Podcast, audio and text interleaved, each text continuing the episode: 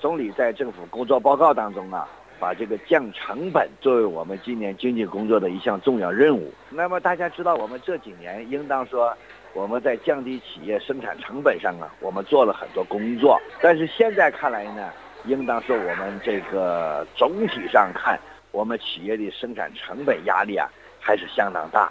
比如说去年我们全国规模以上工业企业的每一百元主营业务收入。生产成本呢是八十五块七毛六，那么这八十五块七毛六本身大家都能算得出来，它是比较高了。这个生产成本当中啊，有百分之三十到四十是物流成本。国际上呢，发达国家呀，它的工业企业当中在生产成本当中呢，这个物流成本就占百分之十到十五。我们现在是三十到四十，就是说我们比人家高了一倍呀。我们去年呢，我们全社会物流总费用是十万亿人民币。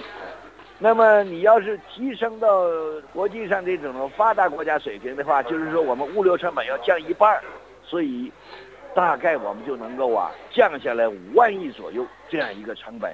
这五万亿是什么呢？它上游就是我们生产企业的利润，下游呢就是给我们消费者让利的空间，中间呢它还是我们物流行业呀。新的利润增长点，所以我们从这个一个物流来看呢，我们降成本这个空间还是相当大的。那我们这个降成本的话呢，更重要的，我觉得今年还是要盯住呢制度性成本。什么是制度性成本呢？比如说我们总理讲说是我们要减税清费，是吧？我们现在这个企业呀，特别是这个费，中央政府有，地方政府也有，那么显这些它最终都构成啊。我们这个企业的这种啊生产成本，还有一些政府机构，他们在转变职能过程当中，他们把一些个过去行政审批职能啊，转到了一些个所谓中介，是吧？然后这些个中介呢，就戴了一个红顶帽子，是吧？变相的收费，所以这些都构成了我们这个企业生产成本的压力。我们现在回过头来讲啊，就是说中央为什么要讲降成本呢？最终目的啊，就是要让我们这个企业呀。它能够有一种啊内生的动力和活力，所以这一点是至关重要的。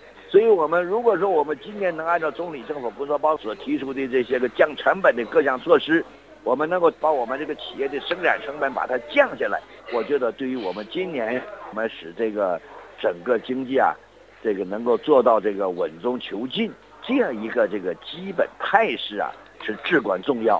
还有一个就是要振兴实体经济。振兴实体经济啊，也要在降成本上下功夫，就是让我们这个企业成本真正能够降下来，然后呢，使它能够有活力，是吧？这个有能力，是吧？有内生的动力，这样的话，我们整个经济啊，从微观基础上就得到了加强，然后整个宏观就会形成一个可持续这么一个局面。